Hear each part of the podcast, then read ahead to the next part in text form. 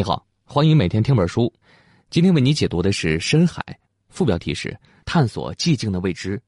这本书的中文版大约二十六万字，我会用大概二十三分钟为你讲述书中精髓，探索不同深度的海底世界，并了解海洋里隐藏的自然和人类的秘密。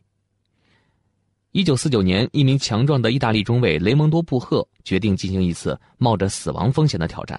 他计划坐船到深海区，在那里深吸一口气，然后下潜到一百英尺（约合三十米）的深度。如果他能活着回到水面，那他就能获得一笔丰厚的奖金；如果没有完成，他就很可能会溺水而死。当时的科学家们警告说，这个潜水深度会要了他的命，因为根据波义尔定律，在恒定的温度下，气体的体积会和气体的压强成反比。根据这个定律的推断，三十米深的水压会把人的肺压缩到崩溃点，他肯定会死。但是最后，布赫不仅成功的拿到了奖金，而且当他返回水面的时候还面带微笑，他的肺也完好无损。布赫的这次下潜证明了所有专家都错了。三个世纪以来被奉为经典的波伊尔定律，对这次潜水结果的预测竟然错得这么离谱。其实呢，波伊尔定律本身是没有错误的。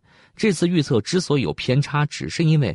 人们不知道海洋可以对人体产生多种作用，从而可以让人安全的潜到很深的海水中去。所以说，其实归根结底啊，人类还是不够了解海洋。有人说，人们对海洋的了解不及对月亮了解的一半，这并不是在夸张，因为即使是在一九七七年，人们早已经把宇航员送上月亮，但是还是天真的认为六千米以下的海洋深渊里没有活跃的生命形式，直到科学家发现了海底的热液喷口。人们才意识到，原来漆黑一片的海洋最深处也可以是生命的伊甸园。我们今天努力的探索海洋，不仅是因为我们还不够了解海洋，更是因为我们从海洋身上了解到的一切，都会帮助我们更好的认识这个世界，认识自己。我们都知道，海洋的深度范围很大，从最浅的水面到最深可达万米的海沟，不同深度的海洋有着完全不同的样子。所以，探索这些不同深度的地带，要用不同的方法。人类自由潜水只能探索浅海，借助鲨鱼和鲸鱼，我们能看到海洋更深处的样子；而在深海探测器的帮助下，我们才能看到海沟当中有什么生命存在。这本书的作者是美国作家詹姆斯·内斯特，他是《纽约时报》、《户外》、《男士期刊》等著名报纸和期刊的专栏作者，也是一位天生的冒险家和海洋爱好者。他的这本《深海》是美国亚马逊2014年年度最佳科学类图书。得到了科学杂志《科学美国人》的严肃推荐，并被翻译为多种语言。在这本书之前，以作者亲身经历为主要内容的海洋科普类书籍少之又少。詹姆斯·内斯特亲自探索海洋的第一手资料，让这本书显得更加珍贵。好了，介绍完这本书的基本情况和作者概况，那么下面我就来为你详细讲述书中内容。这本书主要讲述了三个重点内容。让我按照探索海洋深度的顺序，从浅海到深海，再到最深的深渊，来给你讲讲人类是怎么在探索海洋的同时，也认识自己的。第一个重点，用自由潜水的方式探索浅海，发现人体的生命总开关。潜水是用自己的身体去接触海洋，这是探索海洋最直接的方式。自古以来就有人开始尝试。在潜水的时候，人们不仅可以看到海水里的美景，还意外的发现了自己身体和海水的神秘联系，这就是生命总开关。第二个重点，让鲨鱼和鲸鱼帮我们探索深海，发现被我们遗忘的人体潜能。人的潜水能力是有限的，没有办法潜入更深的深海，但是我们可以通过研究这片海域的生命，比如让鲨鱼和鲸鱼来探索深海。在这里啊。海洋再一次告诉了我们，其实我们身体里还有着自己都没意识到的神奇潜力。第三个重点，借助深海探测器探索海底深渊，发现深渊里活跃的生命世界。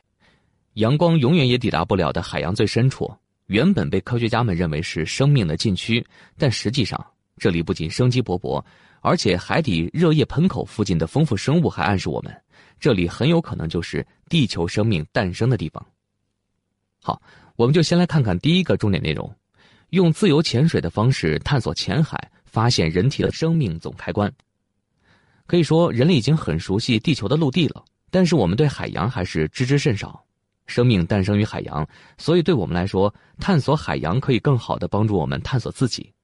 这本书的作者一直在说，要认识海洋，你需要把自己的身体弄湿。所以啊，我跟你讲述的第一个重点就是潜水。有一项很小众的体育赛事，叫做世界自由潜水锦标赛。它的比赛项目呢，就是自由潜水。其中最经典的一个分项就是不借助任何潜水设备，比如压缩气瓶、防护服，甚至脚蹼，仅凭一口吸入的空气来完成的潜水运动。世界上最优秀的潜水运动员，比如新西兰人威廉·特鲁布里，可以一口气潜到水下一百多米的深度。在这个深度下，压力会是水面上的十多倍。一罐可乐在这种环境里会被轻易的压扁，那实际上，就算是在十米深的水里，人的肺部都会压缩成正常体积的一半大小，而到了一百米深的水里，人的肺部就只有两个棒球那么大了。但是呢，像特鲁布里这样的运动员，在一次一百米的深潜之后，不仅不会受伤，而且好像还毫不费力，好像他们本来就来自深海一样。那可以想象，一开始这项运动在科学家眼里肯定是不可思议的。那就像我最开始跟你讲的那个故事一样，从理论上，人体根本就承受不了三十米水深带来的压力，那更别说一百米了。虽然如此，每年还有很多潜水爱好者不断的打破深潜记录。那么问题来了，这种违背物理学规则的现象到底该怎么解释？人类为什么能潜到这么深的地方？科学家们在经过研究以后发现，人类的深潜能力来自于所谓的哺乳动物潜水反射。这种生理上的反射还有一个更诗意的名字，叫做生命总开关。他说的是，当我们把脸埋入水里的那一刻，大脑、肺部、心脏和其他器官被触发的种种生理反射。你在水下下潜越深，这些反射就越明显，最后会被激发出一种生理变化。人体内的血液开始从四肢流向体内的重要器官，在极深的水下，血液竟然可以渗透过器官的细胞壁去支撑器官。保护器官在强大的水压下不会内爆，而且人只要进入水中，心率就会大幅下降。就算你在水里剧烈运动，心率也会比在陆地上更慢。那这就代表着人在水里会消耗更少的氧气，在水里能停留的就更久。你看，生命总开关会把我们的身体变成高效的深海潜水系统。那这样一来就不难理解了，为什么有的人只凭一口气下潜到一百米深的海水里了。而且科学家们还惊奇的发现，生命总开关只会在人脸埋入水里的时候才会生效。如果没有水对脸的刺激，生命总开关包括的种种反射现象都不会出现。所以说，在一个人昏迷的时候，往他脸上泼一盆水就能把他唤醒，看来也是有科学依据的。其实啊，最早发现生命总开关的人并不是科学家，而是一群叫做海女的女人。海女啊，是日本一种古老的女性潜水职业，曾经多达数千人。在过去的两千五百年里，海女一直以潜水到海下收集珊瑚和珍珠这些海产品为生。她们最多可以一口气憋十五分钟，潜到几十米深的水下。所以可以说，他们一直都熟练的掌握着使用生命总开关的技巧。浅海让我们发现了身体里的生命总开关。不过，如果真要说到人体和海洋的联系，其实还要紧密的多。可以说，人类就是从海洋诞生的。我们知道。胎儿在母亲肚子里的时候是泡在羊水里长大的，这个就特别像运动员在海洋里潜水的样子。羊水的成分和海水也很像，都是含有氯、钠、钾、钙这些元素，也暗示着人最开始起源于海水之中。那如果你把婴儿放到水下，他们会本能的做出蛙泳动作，而且能够轻松的憋气四十秒左右，这比很多成年人还要久。神奇的是，我们直到学会走路才失去了这种能力，即使成年。我们的身体里还存在着很多海洋的遗迹，比如我们血液的化学成分也和海水很像。那可以说，我们身体和海洋的联系存在于我们的基因里。自由潜水其实就是借助海洋的力量，帮助我们更好的认识自己的一种工具。好，上面为你讲述的就是第一个重点内容，是用自由潜水的方式探索浅海，发现人体的生命总开关。让我们进一步去探索海洋里更深的地方。咱们接下来说第二个重点内容。让鲨鱼和鲸鱼帮我们探索深海，同时发现被遗忘的人体潜能。说完浅海，咱们往深海进发。人类潜水很少可以达到超过两百米深的地方，因为生命总开关也是有极限的，这里的巨大压力随时会要了人的命。但是其他动物，比如说鲨鱼，就可以轻松下潜到这个深度。二十世纪六十年代以来，科学家们开始用传感器给鲨鱼做标记。这种方式第一次让人们了解了鲨鱼的速度、位置等信息。让科学家们吃惊的是，在已知的鲨鱼种类中，有一半的鲨鱼大多数时间都栖息在阴冷黑暗的深海中。在这个深度，鲨鱼可以沿着一条看不见的路线回游好几千公里。它们成群结队，几百条鲨鱼首尾相连，整齐划一。它们还会沿着同样看不见的路线，精确地按照原路返回，回到起点。你看，在这个几乎没有任何光线的深度里，鲨鱼好像永远都知道自己的位置和前进的方向。这就好比一个人戴上眼罩和耳塞，从美国的加州出发，步行五千公里到达纽约的一座小岛上，然后再完全按照原路线返回原地，而且还是每年都这么做。鲨鱼的身上肯定有什么秘密。虽然说直到今天还是没有人能够确定鲨鱼为什么能在伸手不见五指的深海判断方向，但是大多数海洋研究人员都相信，这些多多少少是因为鲨鱼的磁场第六感。一六七八年。意大利解剖学家洛伦齐尼发现了鲨鱼头部有一种细小的凸起，这个凸起多达一千多个，它们可以感应水下电场中最微弱的变化。因为神经元会不断的产生电信号，所以所有动物都会产生微弱的电场。鲨鱼的身体就像一个巨大的天线，可以接收周围的信号，它就可以根据这个本领寻找猎物。而且，包括鲨鱼在内的很多动物啊，体内都会有一些小的磁铁矿颗粒。这些颗粒和罗盘的材质非常相似，可以敏锐地感受到地球的磁场。所以科学家们怀疑啊，鲨鱼就是通过这种磁铁矿的颗粒和敏感的电感应感受到地球磁场的。更重要的是，在人体的颅骨里面，尤其是在分割颅腔和鼻腔的一块叫做筛骨的骨头里，同样有这样的磁铁矿颗粒。而且啊，人体的这些磁铁矿颗粒的位置也和鲨鱼非常像。那没有人确切的知道现代人类能不能用这些磁铁矿颗粒感受到地球磁场，不过有历史记载和科学实验表明，这确实是有可能的。太平洋上赖阿特阿岛曾经有一位酋长，他叫图帕亚，有记载说他曾经在太平洋上航行二十个月，这期间无论船航行到了哪里，当时的天气怎么样，他都能准确的指出家乡的方向。他有一种类似于第六感的方向感应能力。在其他的历史记载中，有他这种能力的人还是有很多的。英国曼彻斯特大学的讲师罗宾贝克曾经做过一个磁感应试验，他呢把几组大学生的眼睛给蒙上，开车带着他们兜圈子，然后让学生们凭感觉指出学校的方向。神奇的是，学生们最后给出的答案的正确率比纯靠运气猜测要高很多。那这个实验证明，学生们确实依靠了某种视觉之外的感觉，在环境里面判断方向。那为了验证这种感觉到底是不是磁感应，贝克呢又在学生头上绑上磁铁。实验以后，他发现学生判断的正确率要远低于没有绑磁铁的时候。那这就证明了磁铁确实能够影响学生对方向的感知。在分析了所有的实验数据以后，贝克得出结论认为，人类很有可能能够感应磁场，只不过磁感应能力和视力、听力不一样，我们感觉不到它的存在，就好像在大多数时候我们意识不到自己在呼吸一样。好，那说完了鲨鱼，咱们再往海洋更深处出发，来说一说鲸鱼。鲸鱼能下潜的深度比鲨鱼还要深，比如抹香鲸能够轻松的下潜到两千米以下的深海。在这个更深的深度下，鲸鱼也能给人潜能上的启发。你比如说，在更深的深海里，鲸鱼也没有办法靠视力去判断方向，所以它们进化出了另一种神奇的能力。它们首先会发出哒哒的声音，也就是它们自己的声呐脉冲。这些声音如果遇到了物体，就会反射回来。鲸鱼呢，再用它们自己下颌下方的脂肪囊来接受反射信息。这个原理啊，就是人类发明声呐的灵感来源。人类受到鲸鱼的启发，根据回声定位的原理，用自己的身体来判断方向，也是早已被证明是可行的。比如布莱恩·布什威，他就是一位盲人，也是世界上最有天赋的回声定位者。他可以用嘴啊发出嗒嗒的声音，然后根据回声来判断自己的位置和周围的物体。你比如说，它可以隔着人行道告诉你对面的一棵树的树干的宽度，隔着一张餐桌来辨别魔方和网球。他在很小的时候就彻底失明了，但是回声定位法让他在失明之后还能够滑滑板、打篮球。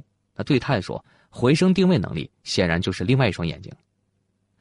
生命总开关和磁感应是人类潜藏的无意识的能力，我们从来不会察觉到它们的运行，但是人类的回声定位能力是显露出来的。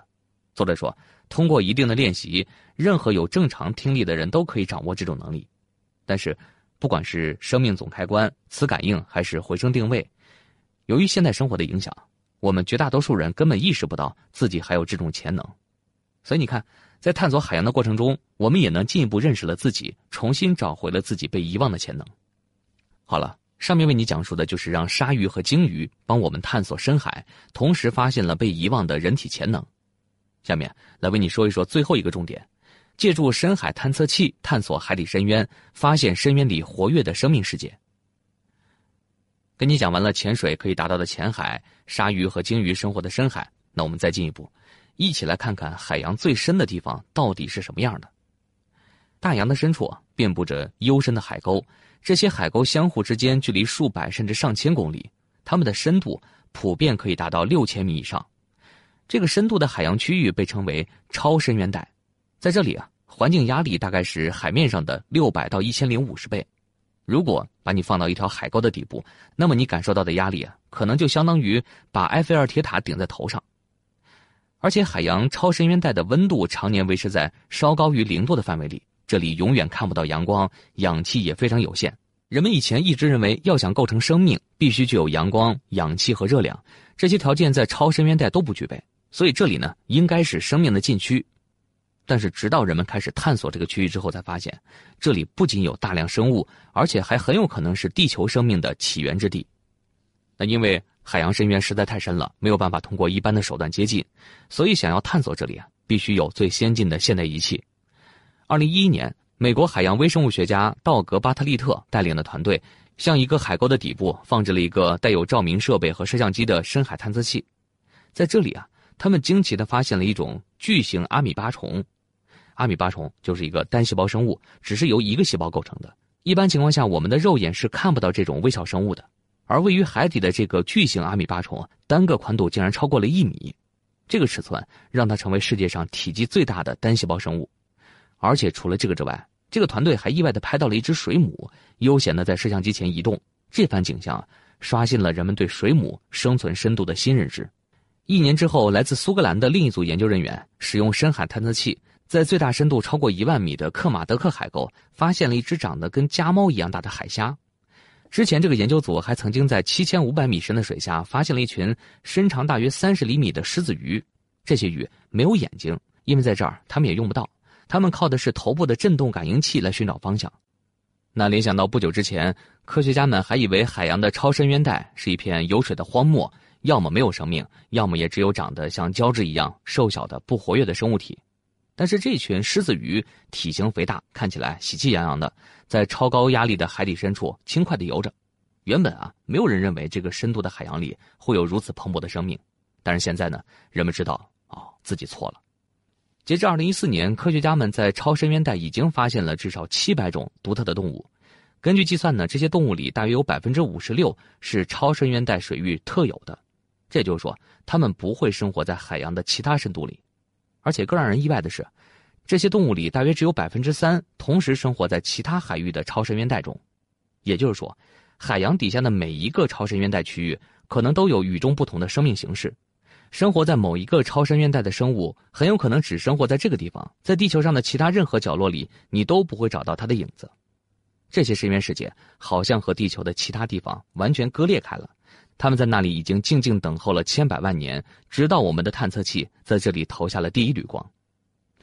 一九七七年之前，人们相信所有生命都依赖于阳光，因为树木和其他植物都需要阳光的能量才能把二氧化碳和水转化为生长力。动物们靠吃掉树木等植物才能生存，就算是生活在地表之下的微生物，也同样需要靠太阳产生的营养物质生存。但是，美国海洋地质学家杰克·克里斯却在超深渊带的海底发现了热液喷口。这种热液喷口相当于海底的热温泉，能够喷射出富含化学物质的高温地下水。克里斯发现，在海底热液喷口附近，总有一片生机盎然的景象，数量众多的螃蟹、龙虾和鱼类在这里生存。他的发现彻底推翻了所有生命都依赖阳光这个论断。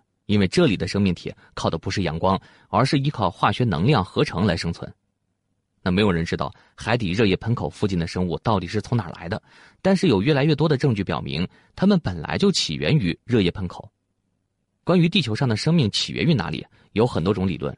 比如上个世纪八十年代，大多数科学家都认同一种叫做“原始汤”的假说。这种假说认为，地球上形成生命的有机物，最开始是由海洋里的化学物质在闪电的能量形式的作用下形成的。但是这个原始汤假说有很多漏洞，它不能完美的解释生命形成的过程。你比如，它假定水和空气里的化学物质可以通过自由混合的方式产生更复杂的有机分子，从而产生生命。但是在一个流动性很强的环境里，化学物质一直在运动，很难停留下来去发生足够多的反应。所以在这种理论的假定前提下，生命的诞生其实是很困难的。而且，科学家们通过实验发现，在高温高压的海底热液盆口附近的环境里，化学物质可以附着在矿物质表面上进行反应。那这么一来，这里就能够轻松的产生足够活跃的有机物去形成生命。所以可以说。这里才应该是地球上最适合产生生命的环境。虽然到现在也没有人知道地球上的生命到底是来自哪里，但是海底热液盆口暗示着我们，生命或许并不是来自于阳光充沛的表层世界，而是来自地球最深邃的海洋底部。直到今天，我们对海洋的超深渊带仍然谈不上了解，全世界有能力考察这个深度海域的科学家也是非常少的。不过，仅凭现有的发现就足以让我们非常吃惊了。探索海洋的魅力就在这里。我们不知道海洋里还藏着什么秘密，但是每一个秘密说不定都可以帮助我们更加了解自己。好了，说到这儿，这本书的内容就聊得差不多了。下面来简单总结一下本期音频为你分享的内容。首先，我们说到了用自由潜水的方式探索浅海，发现人体的生命总开关。在浅海，人类可以只凭一口气下潜到一两百米的深度，这并不是因为物理学定律在人身上失效，而是海洋开启了我们身体里的生命总开关。可以说，我们的身体比我们想象的还要适应水里的环境。其次，我们说到了让鲨鱼和鲸鱼帮我们探索深海，同时发现被遗忘的人体潜能。在深海，我们通过研究鲨鱼辨别方向的能力，意识到自己身体里也藏着磁感应的潜力。我们还能学习鲸鱼的回声定位能力，让盲人重新获得另外一种视力。现代生活很容易让我们忘记身体里的潜能，但是深海总是能够提醒我们。最后，我们说了，借助深海探测器探索海底深渊，发现深渊里活跃的生命世界。直到今天，我们还是不能够了解这个海洋最深处。但是，海底热液喷口造就的丰富生命，很有可能就是包括人类在内的地球上所有生命的起点。以上就是本期音频的全部内容。为你准备的笔记本文字就在音频下方的文稿里。恭喜你又听完了一本书。